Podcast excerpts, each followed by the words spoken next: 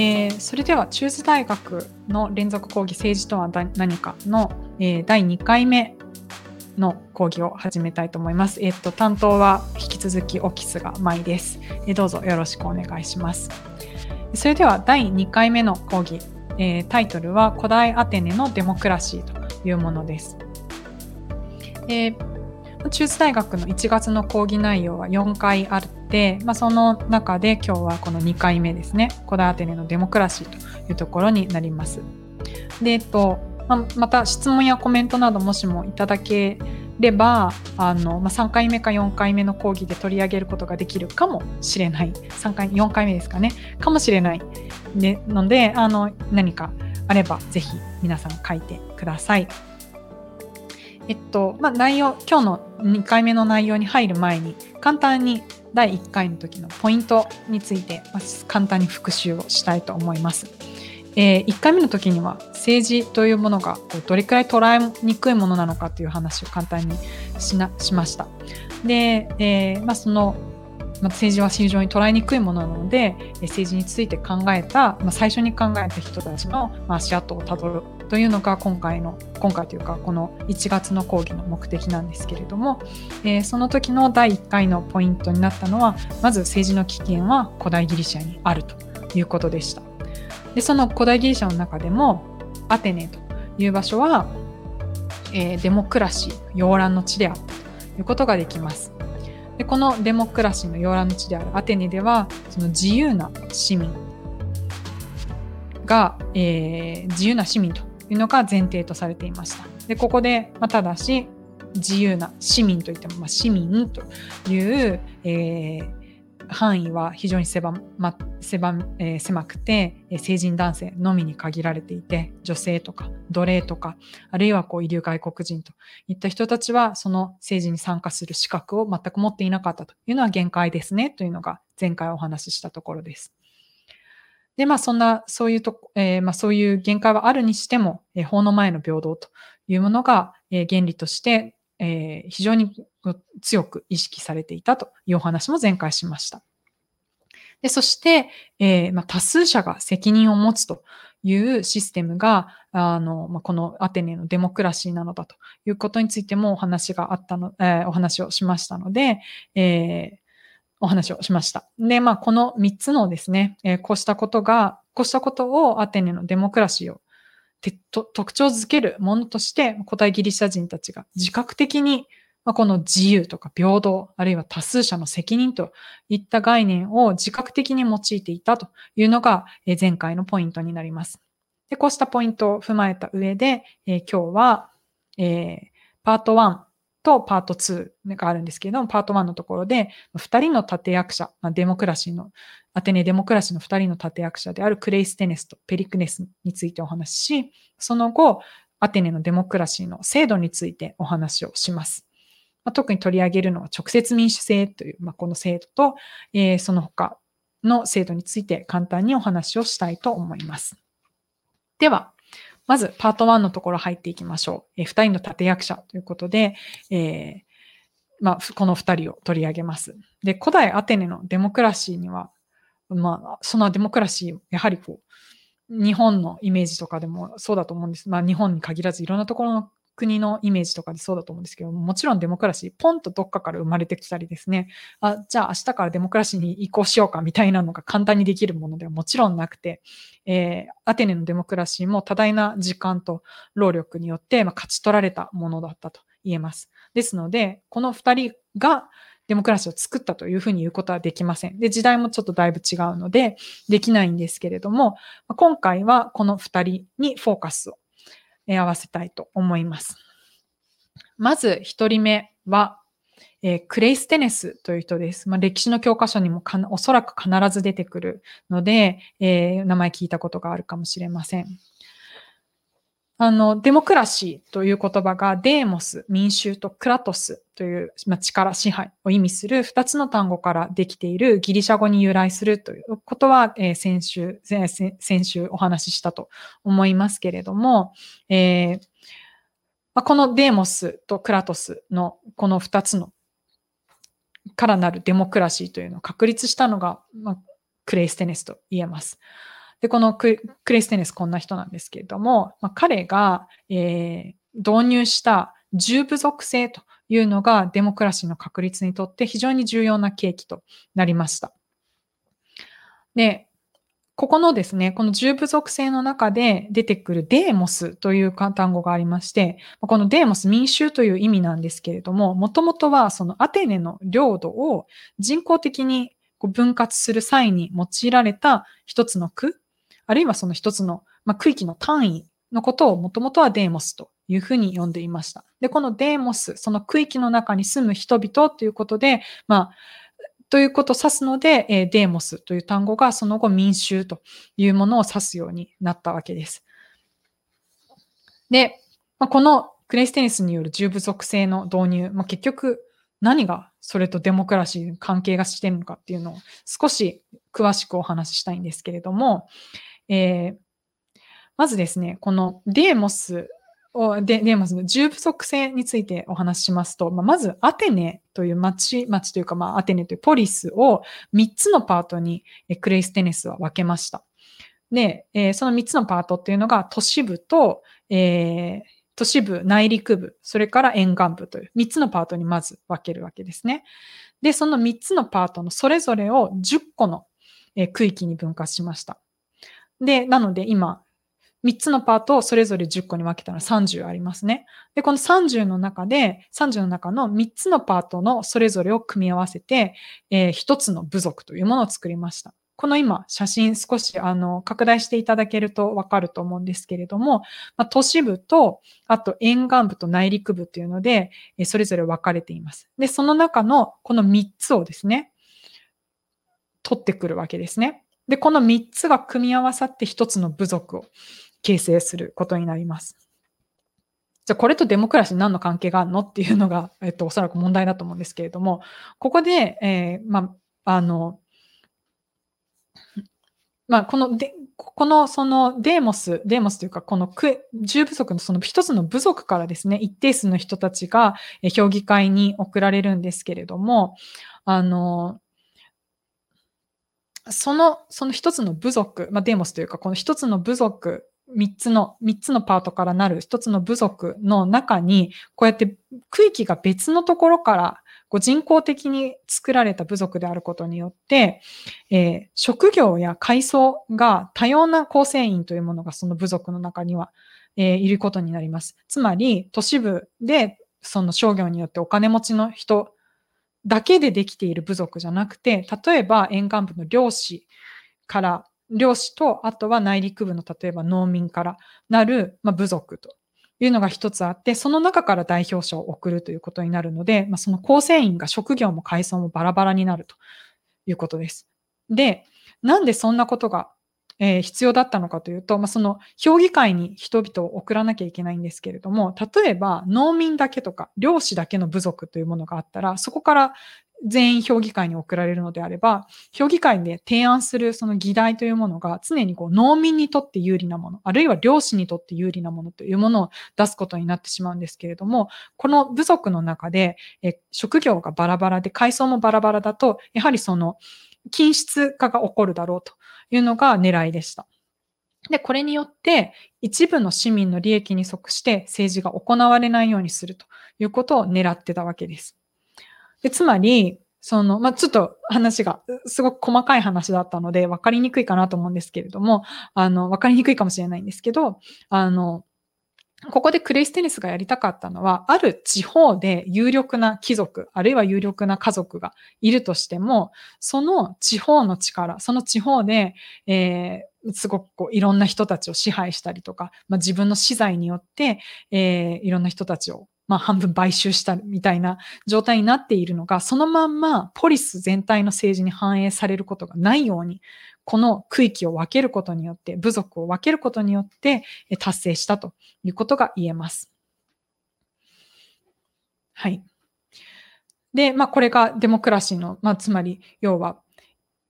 貴族が力を持たないような制度にするというのが、このデモクラシーの一つの制度、あのデモクラシーの確立にとって非常に重要だったわけです。で、ここまでがクレステネスのお話で、その次ですね、そ、そこからえさらに時代が少し50年くらい下って、えー、黄金期を築く政治家ペリクレスという人が活躍をするようになります。でペリクレス、こんな人で、えー、と前回のあの講義の時にも少し出したんですけれども、えー、まあ、このペリクレス非常にこう、もう皆さんももしかしたら歴史の教科書とかで名前聞いたことがあるかもしれないんですが、それくらいこう、アテネの政治を代表する、えー、政治家として、えー、名前が知ら、今でも歴史に名を刻んでいる人なんですけれども、まあ、あまりにもすごい人だからですね、アテネのデモクラシーは結局名目に過ぎなくって、実際ペリクレスの独裁政治だったんじゃないのかと。いうようなことが時折言われたりします。で、それは、まあ、トゥキリレスが書いている、実際には優れた一人の人物による支配であったという、この記述に由来すると思われるんですけれども、あの、まあ、確かにペリクレス、例外的にですね、長期間、実質的なこう支配者、支配者というか、まあ、指導者の地位についてはいたんですね。なので、まあ、優れた一人の人物による支配であったというのは確かに正しい言い方ではあるんですが、しかし、こう、今から見ていく、この後半の第2パートのところで見ていくのからわかるように、デモクラシーの制度がものすごくアテネはしっかりしていて、権力の腐敗とか、え職権の乱用ということに、とても、あの、まあ、敏感だったんですね。なので、ペリクレスが力を握っていたのは、そういう、あくまでもそういうしっかりした制度の中だったので、独裁制だったというふうに言うことはできません。なので、まあ、アテネのデモクラシーは名目に過ぎなかったわけではなくて、デモクラシーが機能している中で、ペリクレスという素晴らしい政治家が出てきたというふうに言った方がいいんじゃないかなと思います。で、なんでこのペリクレスが活躍できたかというと、それにはですね、その、まあ、まさにデモクラシーという背景があります。で、デモクラシーのもとでは、その民会というものがこの後取り上げますけれども、民会が最高議決機関だったんですね。なので、ね、その民会で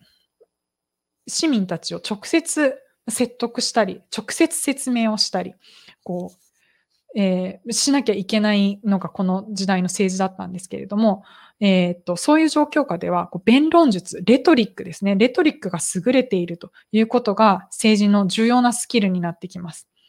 で、その弁論術がに長けた人だったのがこのペリクレスだったわけですね。まあ、雄弁化ペリクレスというふうに言われますけれども、まあ、そのペリクレスというのが、その、えっ、ー、と、弁論術が重要なスキルとなっている民主制を背景にして、まあ、どんどん力をつけていったわけです。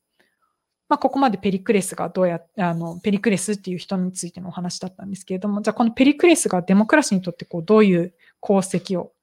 えー、まあ、成したのかと言いますと、えー、一つは富の再分配のシステムを築き上げたということが言えます。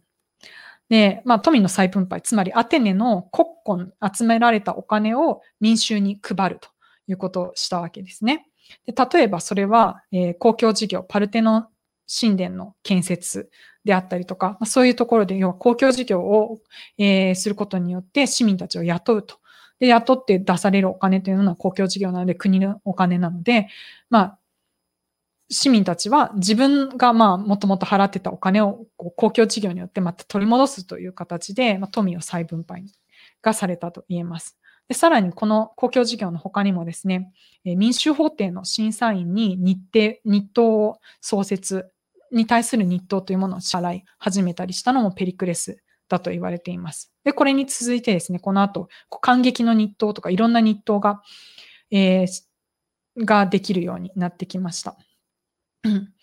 でまあ、この富の再分配とデモクラシーどう関係しているのかというと、まあ、それはその仮想市民が有力者との間で従属関係になるのを避けるというのがあります。これが目的なわけですね。で、従属関係になるというのはどういうことかというと、例えば貧しい市民は、貧しい市民に対して、まあ、富裕な市民というのが、まあ、富裕な市民、あるいはもともと貴族だった人たちが、ある種のこう施しをえー、当時するようなことがありました。で、そうすると、まあ、自分のお金、要は貴族が持っているお金によって施しをすると。で、そのようなことをしていると、仮想市民の方が、富裕な市民、あるいはこう貴族に対して従属関係になってしまうわけですね。まあ、言ってみれば、親分と子分の関係みたいになってしまって、えー、そうすると、その有力な貴族が自分が政治的に強くなりたいと思ったら、そういう人たちを、自分がお金をこれまで上げてきたんだから、まあ、自分にとっていいことをしてよねっていう風なことになって、えー、まあ、従属関係によって政治的な基盤ができてしまって、そうなるともちろん、あの、これ、別にギリシャに限った話ではなくて、今の日本とかにも当てはまるところだとは思うんですけれども、あの、そういうふうに一人の有力者がいて、それに従属している人たちがいると、従属している側の方の人たちは、えー、自分のえー、意思で政治の、まあ、あの、投票をするのではなくて、その有力者が言っていることに従う形で、え、政治の、まあ、何何らかの政策をしたりとですね、そういうことをしてしまうと。でそうなってしまうと、明らかにこう政治がおかしくなってしまうので、その従属関係を断つために、とにかく仮想、まあ、貧しさを、ま、貧しい市民というものができないように、とにかく富を分配するということを、えー、ペリクレスはやろうとしました。はい。で次、えっと、もう少し制度の、今日はちょっと制度のお話がたくさんになるんですけれども、アテネのデモクラシーはやはり制度が非常に優れていて、えー、あの、観察しているととても面白いと思いますので、お話をまた進めたいと思います。まず、アテネのあのデモクラシーなんですけれども、重要なのは直接民主制であるということです。直接民主制というのは、つまり市民が直接政治的決定を下すということですね。で、これ、あの、私たちは今、間接民主制という条件、えー、いう制度を持っています、日本では。でつまり、大議員を私たちが、えー、私たち国民が選出して、その大議員が、まあ、国民の意思を託されたとして、まあ、その大議員がいろんな決定をするわけですよね。だから私たちが、えー、日本の日本にいて、まあ私たち一般の市民、政治家ではない、大議員ではない市民は、政治について、えー、政治についてはこう直接に判断をすることはできないわけです。で、それに対して直接民主制っていうのは、まあ、イメージとしては国民投票とか住民投票を考えていただければいいと思うんですけれども、えー、そういう制度だということです。で、えー、っと、このアテネのデモクラシーの中で将軍というふうに、まあ、日本語だと訳される、えー、ストラテーゴスと呼ばれる職務があるんですけれども、まあ、これが先ほどペリクレスがなっていたような指導者の立場でして、えー、実質的にポリスを指導する。もともとは軍事的な指導者です。で、この人は選挙によって決め、決まって、で、再任が可で可能。まあ、だからペリクレスは長い長期間にわたってアテネを支配したというふうに言われてるわけですね。なんですけれども、まあ、ここまではあ直接民主制でで将軍というのは選挙で決まるんだねっていうところまでは普通に考えられると思うんですけれども、あの、現代の我々からするとちょっと意外なのは、あの、選挙というシステムは古代ギリシャ人にとってはその民主的な手続きとはあまり考えられてなかったんですね。今だと民主的なえー、政治、それはつまり選挙できることだみたいなのがイメージとしてあると思うんですけれども、選挙というのは古代ギリシャ人にとっては、えー、少数の人に権力を握らせてしまうことだから、あの、それは民主的手続きとは、民主的、本当に民主的な手続きではないんじゃないかというふうに考えられています。でも将軍っていうのは、まあ、えっ、と、ポリスを指導する立場にある人を、えっ、と、ある人は、まあ、その選挙によって決めなきゃいけないっていうふうに思われていたので選挙で決まっています。じゃあ、選挙以外だったらどうやって決めるのかというと、まあ、抽選なんですね。で先ほど少しあのデーモスという区域の話をするときに、えー、出したんですけれども、行政の最高機関というのが評議会としてありまして、で先ほどお話しした各部族から抽選によって、えー、選出されるんですね。まあ、これ抽選なんですよ。ここが重要ですね。で、あの、まあ、将軍とか、あるいは財務官とか、ほんのごく一部の、えー、っと、まあ、役人、役人というか、そういう、ごく一部の職業を除いては全て抽選で決めると。で、それこそがデモクラティックな、あるいは民主的な手続きなんだというふうにギリシャ人たちは考えていました。なので、あと民衆裁判所の裁判員も、これも抽選による選出ですね。まあ、ここはちょっと、まあ、私たちも理解できるかもしれませんね。で、もう一個、ちょっと理解が難しいかもしれないのが、役人、えー、行政の実務にあたる人えそれは、この人たちも抽選によって選出されます。で、さらに再任は不可というふうになっていまして、えー、なっています。でこれ、まあ、役人、つまりイメージとしては公務員なんですけれども、公務員って言ったら日本だと公務員試験に合格して、えー、合格した人がなれる職っていう感じだったと思うんですけど、感じだと思うんですけど、まあ、古代ギリシャの役人っていうのは抽選によって選出されるわけですね。市民の中から。で、なんでこんなにこう抽選というのが重視されたかというと、まあ、抽選によって、えーま、権力の腐敗とか職権の乱用というものをあの何とかして抑え込もうというのが、えー、アイデアとしてあ、まあ、背景のアイデアとしてあるわけです。まあ、例えばこう賄賂を渡して当選するということはもちろん不可能なわけですよね。選挙でこう票を買収するとかいう選挙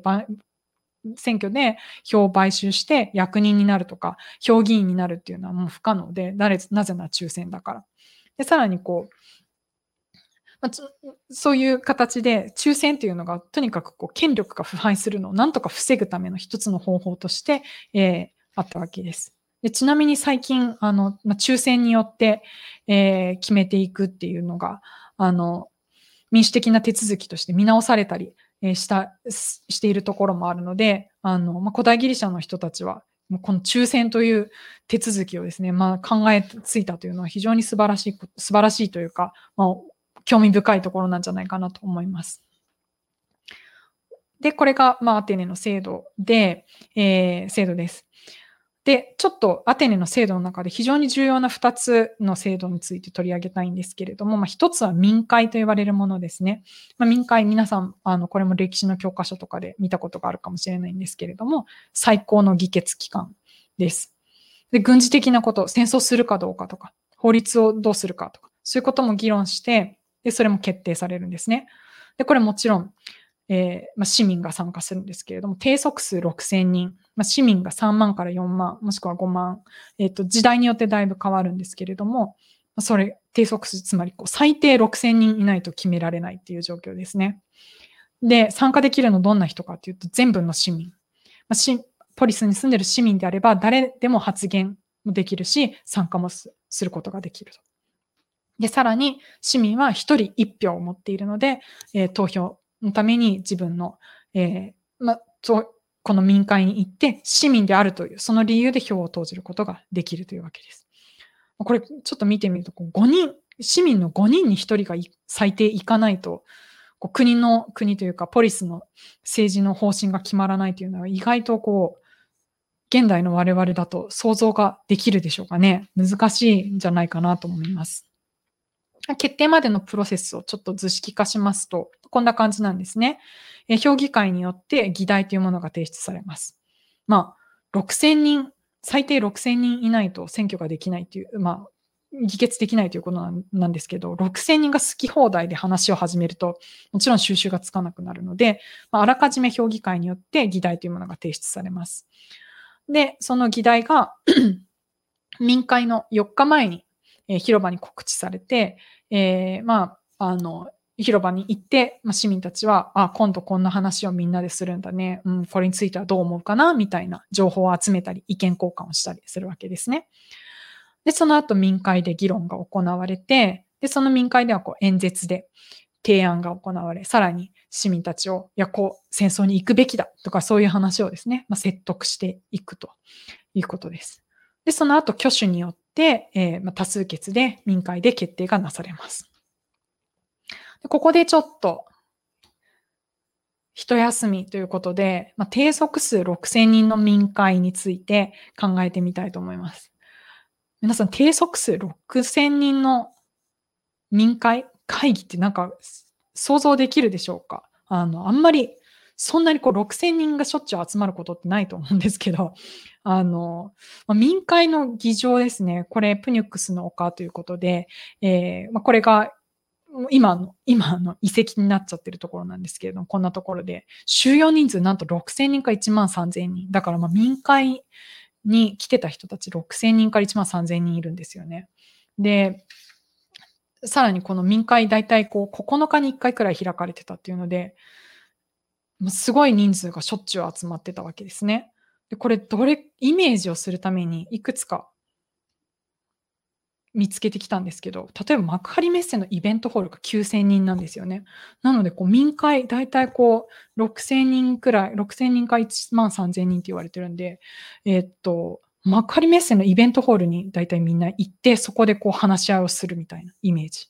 さらに、両国国機関が1万1100人。これもそんな感じですね。で、日本武道館が1万4500人。だから日本武道館に集まるよりはちょっとちっちゃい。くらいなイメージなんですけど、それ考えると、わ、なんかどんなところで議論をしてたんだろうっていうイメージが少しつかめるんじゃないかなと思います。まあ、ちょっとびっくりですよね、この辺は。はい。まあ、以上、コーヒーブレイクでした。じゃあ、えっと、先ほど、えー、お話しした、えっと、民会について他にもですね、いくつか重要な制度が残っているので、あと2つだけ制度についてお話ししたいと思います。1つが執務審査という制度ですね。まあ、これもデモクラシーを支える重要なものでした。で、この執務審査というのは、役職の任期が終わる頃に行われる審査でして、まあ先ほど言ったように役人というのは抽選で選ばれて、しかも無報酬なんですけれども、まあ、その役職を終えたらですね、えー審査が行われるんですね。で、まあ、ここでの審査というのは、まず会計に関する審査、まあ、横領してないかとか、そういうことを見られるんですけれども、それについてもう一つ結構恐ろしいのが、一般市民からの告発の受付。だから役人として働いてて、まあ、無報酬だしと思って、いろんな人たちに対してこう邪険にしたりとかしていると、えー、告発をされる可能性があるわけですね。で、告発されたら民衆裁判所に、えー、引っ張り出されて、そこでは罰金から最高級だと死刑まであり得たそうです。なので、まあみんなこう政治に関わるときには非常にこう、えー、まあ真摯な態度で臨んでるくらいだと足りないくらいだったと思うんですけれども、そういう状態だと言えます。で、これが執務審査。で、もう一つ重要な制度としてあるのが公職者弾劾裁判というものです。で、この公職公職者弾劾裁判なんですけれども、これはこう、ポリスの存立に関わる重大な国事犯に対する裁判というふうに言われています。で、だからこう、あの、ペリクレスとかも裁判になるんですけれども、そういうこう、ま、国のトップの人をですね、えー、訴えたりすることができる裁判です。で。重要なのは、市民であれば誰でも告発が可能だったということですね。だから私が今日本に住んでて私が誰か一人の政治家に対していやあの人はこう全くこう国国民に対してこう不正を働いてるっていうふうに思ったらこう告発することは一応できるわけですね制度的に。